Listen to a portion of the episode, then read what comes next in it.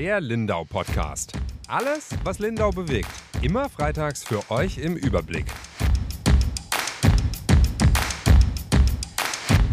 Liebe Zuhörerinnen, liebe Zuhörer, herzlich willkommen zu einer neuen Folge Lindau Podcast.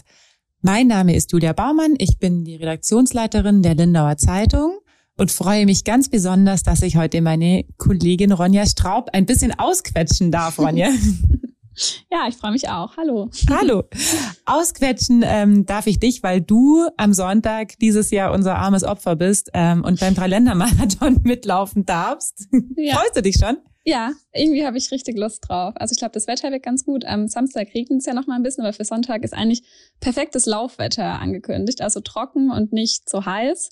Und ich glaube, es wird richtig schön. Ich glaube, das Wetter wird genial, ja. oder? Mhm. Und wie vorbereitet fühlst du dich? Es geht. Also ich hatte richtig viele Aufs und Ups in meiner Trainingsvorbereitung. Am Anfang war ich irgendwie nicht so motiviert und bin auch nicht so oft ins Lauftraining gegangen. Ich glaube, ich habe das nicht so priorisiert in meinem Leben. Und dann irgendwann hat es so Klick gemacht und ich habe gemerkt, okay, ich muss das einfach höher priorisieren. Ich muss mir halt vornehmen, in dieses Training zu gehen, weil sonst schaffe ich es einfach nicht. Mhm. Und muss halt auch Dinge dafür absagen, muss halt auch mal mich nicht mit Freunden treffen, früher von der Arbeit heimgehen und halt Sachen sein lassen, dass ich halt dahin gehe.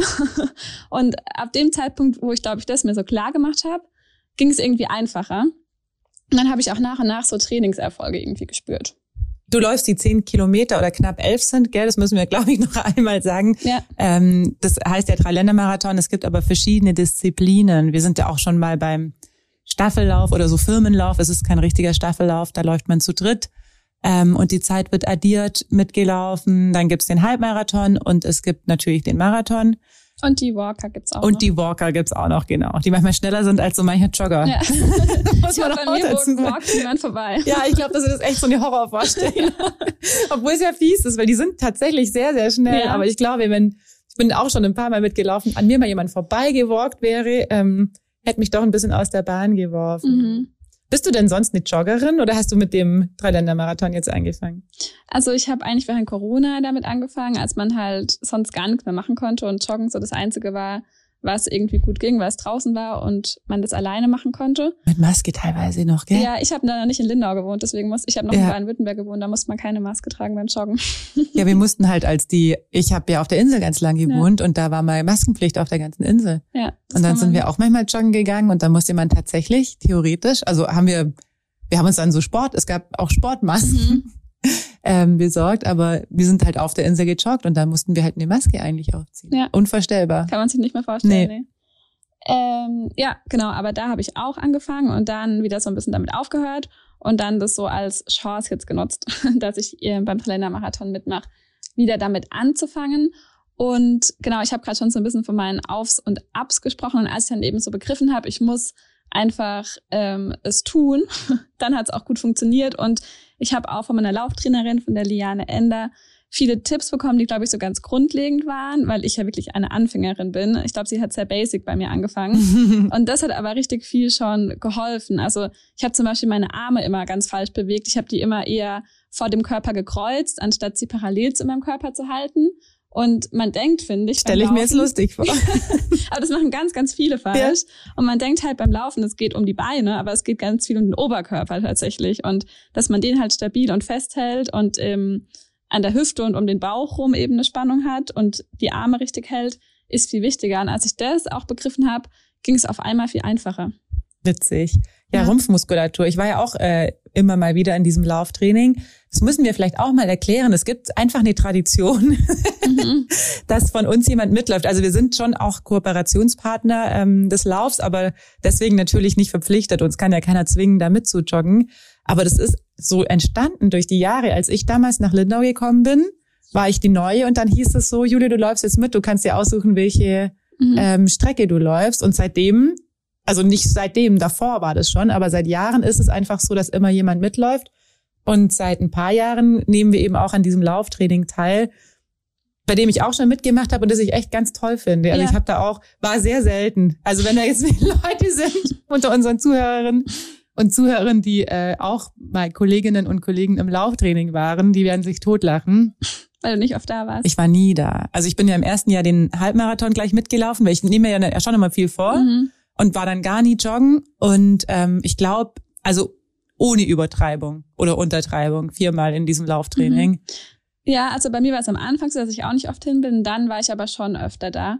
Und genau dieses Lauftraining ist ja speziell für den Tralender-Marathon genau. tatsächlich. Und ähm, die Liane Ender kommt aus Österreich und leitet eben diese Laufgruppe. Und mit mir sind dann noch so zehn bis zwölf andere Menschen aus um und Lindau dabei.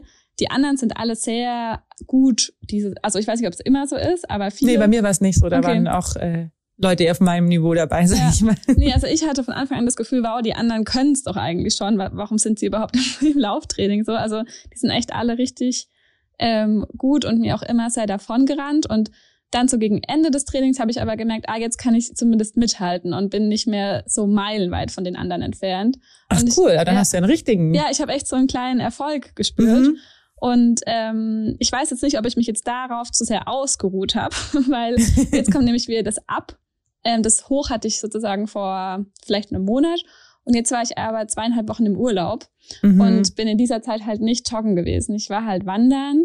Und da hat aber auch meine Lauftrainerin gesagt, es ist nicht dasselbe, weil da andere Muskelgruppen beansprucht werden und man zwar schon in Bewegung ist, aber es eigentlich jetzt kein Lauftraining ist, wenn ich halt wandern gehe immerhin, ich habe mich bewegt, ich bin nicht faul am Strand rumgelegen in den zweieinhalb Wochen und habe irgendwie zugenommen, aber ich habe halt auch nicht trainiert und jetzt war ich nach dem Urlaub nochmal zweimal laufen und aber nicht die zehn Kilometer, sondern ein bisschen weniger, was ja aber auch okay ist und ähm, jetzt bin ich mal gespannt, wie es wird. Ich glaube, was ganz gut war, dass ich einmal schon mal die Strecke gelaufen bin. Das ist auch so ein Tipp, den man sich eben vornehmen kann, dass man die Strecke kennt und so Punkte, an denen man glaubt, da könnte es vielleicht schwierig werden, eben weiß, dass man sich dann darauf ähm, vorbereitet und das halt nicht überraschend kommt sozusagen. Aber ja, das ist so ein bisschen alles, was ich, ich jetzt gemacht habe. Ich glaube, weil du gerade gesagt hast, du warst nicht joggen, dafür nur wandern und das ähm, bringt nicht so viel. Ich glaube, da gibt's Leute, die würden das Gegenteil behaupten. Mhm. Also ich war damals vor dem Halbmarathon eigentlich nie joggen und nur wandern und okay. bin echt gut durchgekommen mhm. und mir hat da ein ähm, ich will, also vielleicht kein Freund, aber ein guter Bekannter, ein Bergsteiger hier aus ähm, Wasserburg ist der, der Herr Spescher, der joggt auch oder ist früher auch immer den Komplettmarathon einfach mitgejoggt und der hat gesagt, er war nie laufen. Ähm, er war halt immer Bergwandern okay. und ist dann einfach immer die 42 Kilometer äh, locker vom Hocker gelaufen. Jetzt ist er schon ein sehr, sehr sportlicher ja. äh, Mann, der ist jetzt auch an die 80, ähm, auch relativ bekannt hier in Lindau. Aber ähm, mit dem hatte ich bei dem ersten Lauf bei mir, da hatte ich natürlich Angst dann. Ich habe überhaupt nicht trainiert und dann 21 Kilometer oder fast 22. Ähm, ist er, hatte ich zufällig getroffen, hat gesagt, oh je, ich habe bisschen Sorge, das wird nix. Und hat er sich, hat er gelacht, hat gesagt, nee, er glaubt, wenn man viel in den Bergen ist, also die Muskelgruppen werden schon trainiert, mhm. wenn man dann relativ weit hoch geht, ähm, hat man ja auch ein gutes Sauerstofftraining und so. Also mhm. ich hatte da gar keine Probleme und bin mhm. durchgekommen und bin überzeugt, weil irgendwas muss es ja gewesen sein ähm, dass es das Bergsteigen in der Zeit war. Ja, ich kann mir schon vorstellen, dass wenn man so eine gewisse Grundsportlichkeit halt auch Klar. besitzt, dann ja. da halt auch eh einfacher durchkommt. Ja. Aber jetzt, und eben im Lauftraining sind wir auch einmal ähm, den Berg hochgerannt zum Beispiel. Also das ist dann auch was, was man mal macht. Aber sonst ist eigentlich schon so, dass man meistens auf der Ebene trainiert und ähm, der Lauf an sich, also die Strecke zwischen Lindau und Bregenz ist ja auch sehr eben und ohne irgendwelche ja, Aufs und Abs oder so.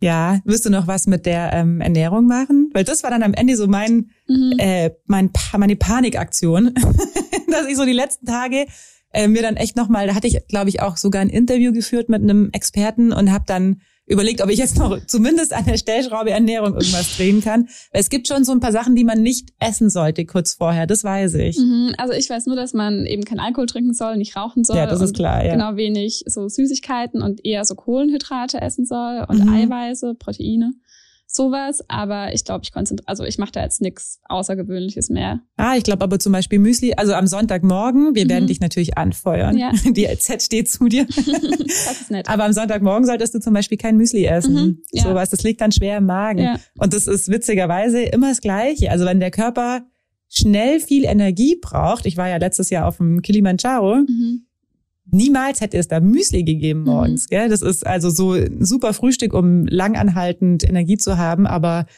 das hätten, also das geben die auch deswegen nicht, weil die Leute das einfach wieder auskotzen. Mhm. Denen wird schlecht davon in der Höhe. Da gibt's einfach ganz banale Crepe mit Marmelade und Zimtzucker haben wir da gegessen und uns halt ja die einfachsten Kohlenhydrate reingepfiffen und ein bisschen, also zu mir haben die damals immer gesagt, Marmeladebrot ja. ist eigentlich gut morgens. Mhm. Okay, ja, wir haben heute unser letztes Lauftraining. Vielleicht ähm, bekomme ich da noch mal ein paar Tipps, aber ich werde jetzt glaube ich nichts Außergewöhnliches mehr anfangen. Aber genau für diesen Morgen ist es schon wichtig. Ja. Und ich glaube, man soll ja auch so zwei bis drei Stunden vorher das letzte halt essen, dass es dann genau, nicht so dass es dir nicht so schwer im Magen liegt. Mhm. Aber ich hatte eh, also ich weiß nicht, wie aufgeregt du vom Typ bist. Also ich bin jetzt schon aufgeregt. Bei den, äh, ich bin auch zweimal die zehn Kilometer gelaufen. Da fand ich es dann okay, auch weil ich schon mal gemacht hatte. Mhm. Aber bei dem Halbmarathon, frag mal unsere liebe Kollegin Yvonne, wie ich da rumgesprungen bin. Da hatte ich eh alles, also mhm. auch Magenkrämpfe und mir war so schlecht, weil ich dachte, oh Gott, ja. ähm, schaffe ich ja nie. Aber auch dann ist es gut, wenn man gar nicht allzu viel drin hat. Mhm. Ähm, und was ich auch spannend fand, ich hatte dann gefragt, wie es mit so Verpflegung unterwegs ist, weil man das ja auch immer sieht, dass die Leute sich da die mhm. Becher irgendwie über den Kopf leeren. Und dann hat, ähm, ich glaube, die Liane war es damals auch gesagt, man eigentlich kann man zwei Stunden durchjoggen, ja, ohne, was zu essen oder, oder zu trinken und eine Stunde sowieso bei den zehn Kilometern. Ja. Ich habe mir natürlich trotzdem an allen Verpflegungsstationen was geholt, weil es auch so eine coole Unterbrechung ist, aber immer echt nur ähm, was zu trinken. Also mhm. ich glaube, bei der ersten bin ich vorbeigejoggt, die ist ja schon nach fünf Kilometer da am Tierheim und habe mir dann bei der zweiten im Stadion was geholt. Das ist ja bei dir dann sowieso schon das Ende vorbei. auch. Aber das braucht man zum Beispiel nee. gar nicht. Also da, wo ich es eben probiert habe, zum ersten Mal die mhm. zehn Kilometer, habe ich auch gar nichts gebraucht. Nee. Da habe ich gar nicht dran gedacht. Da habe ich irgendwie andere Sorgen gehabt, dass ja, ich es schaffe. Diese Bananenstückchen oder was es da mhm. gibt. Ich hatte zur Sicherheit noch so einen Riegel, glaube ich, in so einer Tasche, jetzt muss ich gerade überlegen. Und noch so ein Energy-Ding, also so ein Quetschi. Mhm. Aber das habe ich dann auch nicht genommen, weil da haben sie mir auch davon abgeraten, wenn man das natürlich sonst nicht nimmt, ja. ähm, dann ist es halt auch, das schlägt dir halt einfach auf den Magen. Ja. Und im Zweifel hast du dann halt Durchfall, während du joggst und das ist ja so Ja, das ist meine Worst größte Case. Horrorvorstellung, ja. dass so irgendwas noch ist oder ich irgendwie voll Seitenstechen bekomme oder plötzlich das Gefühl habe, irgendwie, ja, mein Magen spielt nicht mehr mit oder so. Also der beste Tipp den ich bekommen habe, ähm, ist so langsam wie möglich losjoggen. Mhm, also ja. nicht stehen bleiben, aber und es ist ja schon, man läuft ja in diesem riesigen mhm. Pulk mit Hunderten von Menschen los. Und da sind ja auch richtig viele Profis dabei und aber auch Nicht-Profis. Und mhm. beide, also ich glaube, die, die gar keine Ahnung haben und die, die richtig viel Ahnung haben, sind natürlich schneller. Also die einen, weil sie es halt einfach können. Die anderen, ähm, und die anderen, weil sie es nicht besser wissen mhm. oder halt sich auch mitreißen lassen. Und das war echt der beste Tipp. Ja. Die haben zu mir gesagt, einfach, kann's, dir kann alles passieren, weil ich auch keine Laufuhr hatte, aber lass dich nicht von diesem mhm. Pulk mitreißen. Und der Impuls ist natürlich riesig, weil ja. du bist, fühlst dich ja wie der letzte Vollidiot, wenn alle an dir vorbeiziehen. Auch alte Menschen sind an mir vorbeigelaufen. ja. Das habe ich mir aber echt beherzigt und ich bin wirklich gemütlich losgejoggt, mhm. habe mich so warm gejoggt einfach auch ein bisschen ja. und habe dann ganz, ganz viele Leute irgendwann alle wieder kassiert. Also ich habe richtig viele Leute, die mich am Anfang überholt haben, dann bei Kilometer 15 oder so irgendwo am Straßenrand weinend, spuckend, keine Ahnung. Bin noch relativ locker dran vorbeigekommen und den Spurt hebt dir für den letzten Kilometer auf. Das genau. reicht immer noch. Ja, das war, glaube ich, auch mein größtes Learning in diesem Lauftraining. Mhm. Einfach immer langsam anzufangen und dass ja. man auch die letzten Kilometer schneller sein soll als die ersten Kilometer. Ja. Wenn man denkt, also ich dachte davor auch, eher andersrum oder so, aber nein, wirklich ganz langsam anfangen und eben, also ich, das ist auch zum ersten Mal, dass ich bei so einem Wettbewerb überhaupt mitlaufen. Das starten mhm. ja alle gleichzeitig, also auch die Marathonläufer ja. und die Halbmarathonläufer sind dann da. Und da ist es wirklich, glaube ich, dass man sich da nicht ähm, irgendwie überrennen lässt oder mitreißen lässt von den anderen und halt so bei sich bleibt. Und ich finde es manchmal schon schwierig, wenn ich nur mit einem Freund oder einer Freundin, einer Freundin zusammen joggen gehe, mhm. mein Tempo einzuhalten weil ich dann halt mich so beeinflusst fühle. Und da wird man ja von vielen Menschen beeinflusst. Total, ja. Aber vielleicht ist es dann wieder auch, okay, also vielleicht sogar, dadurch, dass es ganz viele sind, kann man vielleicht wieder eher sagen, okay, ich bleibe aber bei meinem Tempo so. Ähm, wenn ich das beherzige, ist, glaube ich, schon mal gut. Dann kriegst du auch kein Seitenstechen. Ich hoffe es. Ich habe eigentlich, also jetzt seit dem Lauftraining habe ich nie Seitenstechen bekommen. Ich glaube immer nur vorher, wo ich es halt auch wirklich falsch gemacht mhm. habe, oft. Aber seit ich so ein paar Tipps bekommen habe, ist es gar nicht mehr passiert. Cool. Ich ja. freue mich auf jeden Fall und bin gespannt, wie du ankommst. Ja. Hast du dich durchchecken lassen irgendwie von einem Arzt? Nee. also tatsächlich nicht. Es wurde auch im Lauftraining so mal gesagt, dass man es machen kann. Ich dachte mir, ich bin jung und fit und brauche das nicht. Also hab's jetzt nicht getan. Aber habe jetzt auch in der Vorbereitung nochmal mit einem Arzt gesprochen ähm, einem Kardiologen, der ist auch Chefarzt an der Rotkreuzklinik in Lindenberg, der Martin Hess. Und der hat dann nochmal so ein bisschen was dazu gesagt, dass es vielleicht gut gewesen wäre, wenn ich es gemacht hätte. Genau, und ich würde sagen, äh, dieses Interview hast du aufgezeichnet. Da hören wir jetzt einfach rein. Ja. Ich wünsche dir schon mal alles, alles Gute für Sonntag. Ähm, wir verabschieden uns an dieser Stelle, wir beide schon mal, ähm, und hören uns jetzt das Interview von Martin Hess und dir an. Und dann können alle Fans oder Mitleidenden ähm, am Montag in der LZ lesen und dann natürlich auch online, wie du den Lauf erlebt hast. Du wirst natürlich drüber berichten. Ja. Und äh, was vielleicht auch äh, gut zu wissen ist, wir übertragen den Marathon live ab 10.30 Uhr auf schwäbische.de slash Marathon. Ja. Aber jetzt zu deinem Interview mit dem Herrn Hess. Genau, noch einen Satz dazu. Ich habe das Interview eben jetzt diese Woche mit ihm geführt. Er wird auch bei dem Gesundheitssymposium äh, referieren mhm. und auch zu diesem Thema eben, ist denn Laufen wirklich immer sozusagen gut oder muss man auf bestimmte Dinge achten? Und sein Thema ist eben Prophylaxe von Herzinfarkten oder plötzlichem Herztod. Und die erste Frage, die ich ihm gestellt habe, ist, ob denn Laufen nun gut fürs Herz ist oder nicht. Viel Spaß beim Interview. Der Vorteil vom Laufen ist deutlich größer als der Nachteil. Mhm.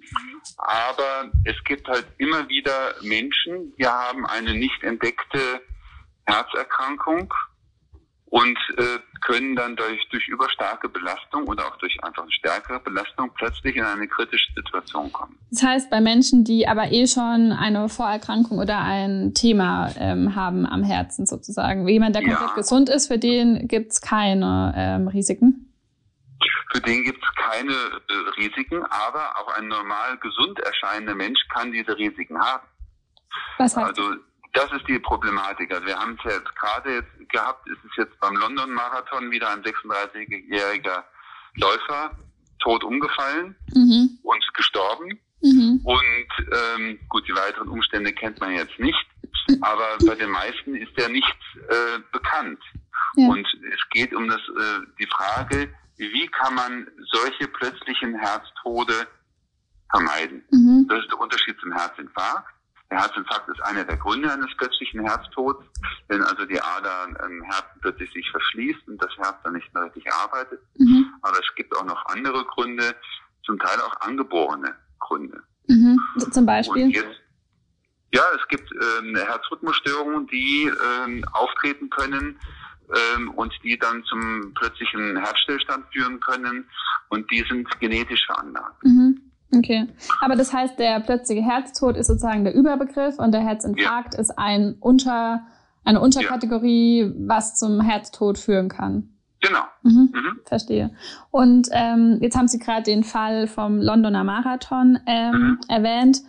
Also da kann man, können Sie nicht mehr zum Hintergrund sagen, was man da vermutet, äh, wie es jetzt Nein, das, ist. Das, ich habe das jetzt ja auch nur gelesen und mhm. ähm, aber äh, äh, sowas kommt ja immer wieder vor und mhm. äh, man sieht das ja auch bei den Sportlern, Profis, Profis Fußballern etc., die ja alle auch gut gecheckt sind, dass trotzdem immer wieder was vorkommen kann. Mhm. Und es geht jetzt darum, die äh, Sportler zu sensibilisieren, dass sie äh, dass man bestimmte vielleicht Grunduntersuchungen äh, machen muss oder machen sollte, um einfach die herauszufinden, die ein etwas höheres Risiko haben. Mhm. Ja, das wäre jetzt nämlich meine Frage da gewesen, was sind denn Dinge, die unentdeckt bleiben oder Krankheiten, die man da nicht entdeckt? Weil wenn ich das zum Beispiel weiß, könnte ich ja zu einem Check gehen und könnte sagen, das und das möchte ich jetzt aber, dass es besonders untersucht wird oder so. Ja gut, also man kann schon bestimmte Dinge, die also äh, an, an einem normalen KG kann man schon den Verdacht äußern, zumindest ob äh, äh, nicht alles, aber ob äh, das Risiko für bösartige Herzrhythmusstörungen erhöht ist. Mhm. Okay. Und ob eine Herzmuskelkrankung zum, äh, Erkrankung zum Beispiel vorliegt. Mhm. Okay. Das sind äh, Dinge, die man schon an einem normalen EKG machen kann und äh, man sollte dann auch schauen, in welchem Risikobereich man steht. Ist man älter, hat man Risikofaktoren oder ist man junger, fitter Sportler? Auch da sind verschiedene Dinge zu beachten, die ich dann in meinem Vortrag auch äh, ein bisschen aufgliedere. Mhm. Ähm, wer sollte sich wann und wie untersuchen lassen? Ja. Heißt, äh, hat jemand hohe Risiken? Ich sag, raucht einer, hat äh, familiäre äh, Herzerkrankungen, hat Diabetes und fängt jetzt an zu laufen, der hat sicherlich ein höheres Risiko, vielleicht äh, sich dann in einen Bereich zu begeben, der äh, ihn äh, zu einer zum Herzinfarkt oder zum, vielleicht auch einen plötzlichen Herztod führen kann. Mhm. Ähm, auch wenn das Laufen für ihn langfristig sicherlich genau das Richtige ist. Aber das heißt, ähm, es macht einen Unterschied, ob ich Diabetikerin bin oder ob ich äh, jung, gesund und fit bin. Ähm, ja. Oder würden Sie sagen, jeder, der anfängt zu laufen, sollte sein Herz untersuchen lassen? Ja, also das ist grundsätzlich ja. Und ähm, äh, es kommt natürlich darauf an, wie intensiv man das untersucht. Mhm. Habe ich viele Risikofaktoren, sollte man intensiver drauf schauen.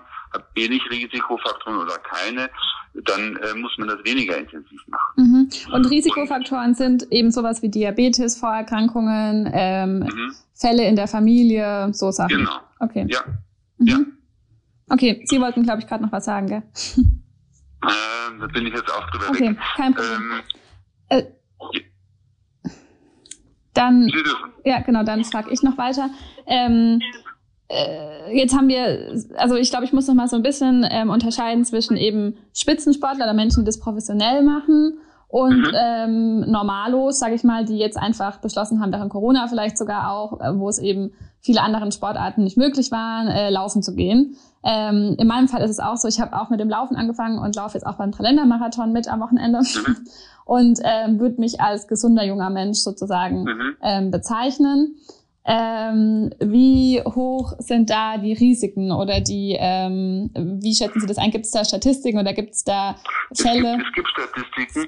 Äh, man sagt, dass äh, bei Sportlern, jungen Sportlern zwischen äh, etwa 0,7 und 3,6 Sportler pro Jahr an plötzlichen Herztod erleiden. Okay. Und das Risiko ist bei Sportlern etwa viermal so hoch wie bei Nichtsportlern. Ah, verstehe.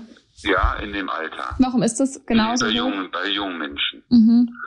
Ähm, und man hat äh, dann zum Beispiel herausgefunden, also die Italiener machen das schon seit 40 Jahren so, oder nicht 40 Jahren, 35 oder so, mhm. Jahren so, dass sie äh, verpflichten bei jedem, der Leistungssport macht. Das heißt, das heißt nicht Hochleisten, nicht Spitzensportler, sondern ich sage mal ambitionierte Amateure. Mhm dass die da einen ähm, ähm, Gesundheitspass haben müssen. Mhm. Das sind einfache Untersuchungen. Mhm. Und es empfiehlt es sich schon, äh, dass äh, man so, wenn man 35 und älter ist, jeder, der mit Laufen oder mit, mit Sport anfängt, sich zumindest einmal eine Grunduntersuchung machen lässt. Okay. Und es gibt da in anderen Ländern solche Programme, in Deutschland gibt es das nicht. Mhm. Und das würden und Sie aber fordern oder hätten Sie das gerne? Ja, das wäre schon ein sicherlich äh, sinnvoll. Mhm. Ja. Mhm. Das wäre sicherlich sinnvoll. Kann man Und, denn da auch sagen, also gut, okay, die Zahlen zählen praktisch auch im Amateurbereich, die Sie jetzt genannt haben. Ja. Ähm, ja. Okay. Mhm. Also auch Amateure haben einfach das Risiko und die haben fast noch ein etwas höheres Risiko, weil die natürlich häufig weniger stark medizinisch überwacht sind. Mhm. Profisportler haben wieder eine äh, in vielen Bereichen, in vielen Verbänden zumindest eine äh, medizinische regelmäßige Untersuchung und Überwachung. Mhm. Aber bin ich denn auch als Amateur jetzt oder als Normalo eben mehr gefährdet, wenn ich laufen gehe, als wenn ich nicht laufen gehe, blöd gesagt? Weil äh, langfristig nicht. Okay. Also langfristig ist einfach der, der Effekt des äh, Laufens und des regelmäßigen Sportes ist deutlich höher mhm. als ähm, das Risiko, dass, dass man statistisch eingeht, wenn man nicht läuft. Mhm. Äh, wenn man läuft, nein, Entschuldigung. Mhm. Ähm, weil die positiven Effekte bei weitem überwiegen. Mhm. Es geht ja nur darum, die Leute herauszufinden, die leicht äh, unter Überwachung und unter bestimmten Maßnahmen äh, Sport treiben sollten wo man vielleicht im Vorfeld dann äh, herausfinden kann, dieser Mensch sollte das vielleicht unter strenger medizinischer Kontrolle machen, den anderen kann man einfach mal so laufen. Mhm. Und gibt es da auch Statistiken, wie viele das sind? Also jeder fünfte, jeder zehnte, jeder zweite, der da theoretisch eigentlich ähm, überwacht, in Anführungsstrichen werden müsste? Nein, das gibt es so, so nicht. Okay. Mhm. Und ähm, genau, also das heißt, oder kann man das so sagen, dass wenn ich jetzt anfange zu trainieren oder anfange mit dem Laufen, ja dass es da dann besonders wichtig ist, wie ich trainiere und äh, wie ich anfange, weil da das Risiko höher ist, wie wenn ich schon seit einem Jahr trainiere, zum Beispiel? Also es ist so, da, darüber gibt es halt jetzt keine Untersuchungen, aber grundsätzlich äh, kann man halt am Anfang mehr falsch machen. Mhm. Oh, weil äh, man äh, sich dann gegebenenfalls überfordert und da ist eine gewisse Trainingssteuerung sicherlich sinnvoll. Mhm. Ähm, es ist natürlich schon so, wenn man auf sich hört und in den Körper hineinhört, dass vieles auch äh, gesund gestaltet werden kann, wenn man sich nicht überfordert. Mhm. Vielleicht ist es auch einer der Gründe, warum auch der plötzliche Herztod häufiger bei Männern auftritt. Kann die sich überschätzen? Ja, weil 70 Prozent der plötzlichen Herztote bei den jungen Sportlern sind Männer. Mhm. Das kann verschiedene äh, Gründe haben, das, darüber wird auch spekuliert. Einer der Gründe ist wahrscheinlich, weil Männer halt weniger stark auf ihren Körper haben. Okay. Mhm. Und bei Beschwerden dann nicht reagieren oder einfach über diese Grenzen hinausgehen. Mhm. Okay. Und ähm, wenn ich jetzt da irgendwie ähm, praktisch eine Antenne dafür habe, darauf achten möchte, vorher nochmal zum Arzt gehe, das alles abchecken lasse, was kann ich denn dann aber im Training ähm, richtig machen oder was wären da Ihre Tipps, wie ich da am besten vorgehe, um ähm, eben zu vermeiden, dass ich da ja Her plötzlich einen Herztod erleiden könnte? Also nicht über die Grenzen gehen und vor allen Dingen über das eigene Empfinden. Also ich will jetzt nicht, äh, auch in meinem Vortrag, nicht über Trainingssteuerung mich ausführen. Äh, das können andere an anderer Stelle besser mhm. äh, machen. Aber wichtig ist, äh, die Sensibilität zu behalten, nicht zu viel auf einmal äh, in Training zu steigern. Mhm. Das ist sicherlich so eine Grundmessage, äh, die man geben sollte, dass man äh, diese Grenzen nicht äh, überschreiten sollte, weil dann schneller einfach eine Überlastung und dann auch eine, die Überlastung des Herzens auftreten kann. Mhm. Und Sie würden aber sagen, dass es grundsätzlich so ein Unwissen oder zu wenig Sensibilität, äh, also nochmal um so ein bisschen rauszuzoomen, ähm, mhm. bei dem Thema gibt, dass Menschen da ähm, gerade beim Sport praktisch nicht ähm, das auf dem Schirm haben, dass da vielleicht eine Gefahr gibt sozusagen oder was ist ja, da? Mhm. Ja, also wichtig wäre mir natürlich schon, äh, dass man sagt, die, äh, äh, dass äh, der positive Effekt des Laufens überwiegt bei weitem das äh, Risiko. Also das, mhm. das wäre mir schon wichtig, dass das nicht als Message dann irgendwie falsch rüberkommt. Ja. Ähm, und äh, man sollte dann ähm, äh, die Frage war, was man äh, nochmal beachten sollte? Oder? Ja, nee, oder ob, ob Sie das Gefühl haben, dass es in der Gesellschaft nicht, ähm, äh, nicht, dass man da nicht sensibel, dass es viele Menschen nicht wissen, ob das Unwissen ja. darüber noch zu groß ist. So. Ja, das Unwissen ist schon groß und auch in den Verbänden äh, bei den Amateuren ist äh, da auch das äh, Wissen nicht so groß äh, und auch die Sensibilität nicht so groß, vielleicht auch mehr im Amateurbereich mhm. drauf zu achten. Mhm. Mhm. Okay.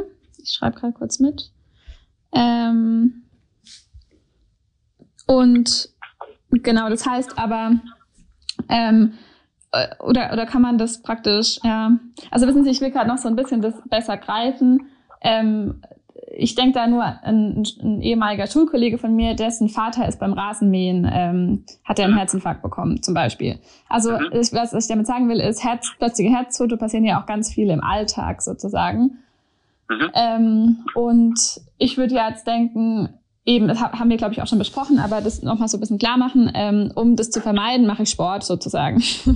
und yeah, trotzdem muss ich ja, aber wenn ich Sport mache, das eben richtig tun und eben mit ähm, Vorlauf äh, mir überlegen sozusagen. Das ist wahrscheinlich so die Message auch, oder? Ja, das ist sicherlich äh, das Wichtige, eine Absprache mit dem Hausarzt, erst recht, wenn man Risikofaktoren hat mhm. oder wenn man schon etwas später äh, einsteigt in den Sport oder wieder einsteigt. Mhm. Manche haben immer mit 20 oder 19 aufgehört und fangen mit 35, 40 wieder an und haben aber dann plötzlich äh, äh, ja andere Vorbedingungen. Mhm. Ja. ja und die Herzinfarkte, die im Alltag entstehen, natürlich, die können, Herzinfarkt kann zu jeder Zeit entstehen, mhm. Äh, aber unter besonderen Stresssituationen, äh, vor allem körperlichem Stress, mehr. Mhm. Und, ähm, und Sport ist Stress. Beim Sport geht es dann darum, dass man sich dann plötzlich unter eine Bedingung setzt, die äh, das stark fordert mhm. und die, wenn das, die Krankheit schon da ist, dann plötzlich zum, äh, zum Infarkt führen kann. Mhm. Mhm. Ja, Aber also grundsätzlich ist ja Stress auch eine, ein Punkt, ähm, bei dem es allgemein jetzt bei plötzlichem Herztod auch geht, dass man den vermeiden soll. Ähm, und das heißt, wenn man jetzt über das Laufen mal hinausblickt noch, dann gilt es ja auch, das zu reduzieren im Alltag einfach oder Thema gesunde Ernährung und so weiter. Ist das, das ja da auch wichtig. Auf jeden Fall. Das sind also Grundbedingungen, die man einfach äh, anführen muss, um mhm. äh, insgesamt das Risiko in der gesamten Bevölkerung zu vermindern. Mhm. Ja. Okay. Ähm, gut, dann noch zum Thema genau Wiedereinstieg, was Sie jetzt auch schon mal kurz gesagt haben. Es gibt ja jetzt eben auch Menschen, die dann ähm, eine Corona-Infektion erlitten haben und dann ähm, wieder mit dem Sport anfangen möchten. In der Laufgruppe, in der ich bin zum Beispiel, habe ich auch mit zwei, drei ähm, Leuten gesprochen, die mir erzählt haben, dass sie dann schon auch gewartet haben. Ähm, die, ich glaube, die Empfehlung ist ja sechs Wochen. Können Sie auch gleich nochmal sagen, ob man das so generell sagen kann oder nicht ähm, die dann eigentlich lang genug gewartet haben, aber dann trotzdem gespürt haben, also sportliche Menschen, Ü50, die dann gespürt haben, es geht gar nicht mehr so wie vorher. Sie kommen viel schneller an ihre Grenzen, können nicht mehr ähm, richtig laufen. Ähm, was ist denn da Ihre Empfehlung? Also es ist so, dass äh, Covid sicherlich was Spezielles ist, äh, wo man äh, feststellen muss, dass viele lange brauchen, um sich davon zu erholen. Da scheinen viele Faktoren zu sein, die man auch zum Teil noch nicht kennt. Mhm. Ähm, es ist, kommt sicherlich auch auf die Schwere der Erkrankung an. Auch da ist das äh, Entscheidende, ähm, wenn man äh, Fieber hatte, äh, dann sollte man äh, jeder Tag äh, mit äh, Fieber äh, führt eigentlich im Großen und Ganzen zu ein, einer Woche Trainingspause. Okay. Und äh, wenn man äh, nur einen leichten Infekt hatte, dann sollte man für jeden Tag, den man diesen Infekt hatte, auch dann nachher einen Tag Trainingspause danach einplanen. Mhm. Ähm, wichtig ist auch da, dass man nicht zu viel auf Zimmer macht. Und sollten Einschränkungen auftreten, dann sollte man zum Arzt gehen und sich untersuchen lassen. Mhm. Da muss man dann letztendlich äh, äh abklären lassen, ob dann eine Herzmuskelentzündung entstanden ist, die man dann beim Kardiologen abklären lässt. Mhm. Okay, verstehe. Ähm, können Sie noch was zu Long-Covid auch sagen, inwieweit das ähm, eine Rolle spielt? Oder ist ja auch noch super wenig erforscht darüber, aber haben Sie da das, auch Kenntnisse? Darüber kann ich im Augenblick wirklich nichts sagen. Äh, Long-Covid ist wirklich etwas, wo es sehr stark im Fluss ist, mhm. was die äh, Erkenntnisse angeht. Und ähm, da ist es im Augenblick sehr schwierig zu sagen, äh, was, was da jetzt wirklich nachher rauskommt, wie man nachher Sport wieder gestalten soll. Das ist mhm. äh, eine ganz äh, schwierige mhm. Sache. Da möchte ich jetzt mich auch nicht äh, drauf mhm. äh, versteifen oder jetzt äh, Aussagen machen, die man vielleicht dann in einem halben Jahr wieder revidieren muss. Mhm. Oder gibt es einen Zusammenhang zwischen Menschen, die ähm, beim Wiedersportbeginn praktisch Probleme haben, haben die dann vielleicht eher die Gefahr oder sollten die dann vielleicht eher zum Arzt gehen, sozusagen mit Gefahr auf Long-Covid, wie wenn man wieder anfängt Sport zu machen und alles reibungslos funktioniert? Ist das vielleicht so ein Erkennungsmerkmal? Kann man nicht sagen. Okay. Das ist wirklich, das sind einfach die Patienten, mhm. dass man mhm. das jetzt wirklich überblicken kann. Da möchte ich jetzt mich nicht aus dem Fenster legen. Mhm. Okay. Ja, das und, ist Spekulation. Mhm, ja, ist in Ordnung. Und ähm, wieso, Sie haben ja gesagt, äh, Covid ist äh, da sehr speziell von der Krankheit. Wieso ähm, ist es so? Also weil es eben eine Lungenkrankheit wahrscheinlich ist auch, oder? Ja, das, man weiß halt bei vielen Sachen noch nicht, äh, was, äh, auch genauso wie beim Long-Covid, äh, was die, ähm, was das alles bewirkt. Mhm. In welchen Bereichen einfach äh, Störungen auftreten und äh, warum zum Beispiel viele eine Leistungsminderung haben oder warum viele so eine Art Fatigue-Syndrom entwickeln. Was für ein äh, Syndrom? Äh, ein Fatigue, also dieses Erschöpfungssyndrom ah, mhm. entwickeln, das ja beim Long-Covid einer der wichtigen Dinge äh, zu sein scheint. Mhm. Ähm, und das ist halt noch ganz schwierig. Ich habe jetzt letztens gelesen, das war aber auch nur sagen wir, in den Gazetten, dass man Verdacht hat, dass äh, in einer kleinen Untersuchung ähm, Covid am Herzen zu einer Veränderung der DNA-Struktur von Herzmuskelzellen führt. Ähm, und also nicht nur zu einer reinen Entzündung, sondern zu einer Veränderung wirklich der DNA-Struktur. Mhm. Und äh, das weiß man alles noch nicht. Und das ist halt wirklich problematisch äh, abzuschätzen, was daraus dann letztendlich wird, mhm. äh, langfristig. Mhm. Ähm, deswegen ist, scheint äh, Covid anders als eine normale Grippe zu sein, weil in vielen Bereichen dann noch Nachschäden auftreten oder Veränderungen auftreten, die man noch nicht überblickt, was die eigentliche Ursache ist. Mhm. Haben Sie da auch Erfahrungen aus Ihrer ähm, aus Ihrem ja, Medizineralltag von Patienten, die Läufer sind und da ähm, berichten oder erzählen, wie es ihnen damit geht oder wie man da am besten also, mit umgehen kann? Es gibt schon einige, äh, die dann äh, über eine Leistungsminderung äh, berichten. Äh, typische Long-Covid-Patienten habe ich unter den äh, Läufern oder den Sportlern jetzt noch nicht gesehen, mhm. Äh, die jetzt da langfristig an einem Long-Covid ähm, äh, leiden, sondern äh, die schon aber auch einfach eine längere Phase äh, der, Ein äh, der Minderung der äh, Belastbarkeit mhm. und auch des Trainings, der Trainingsbelastbarkeit klagen.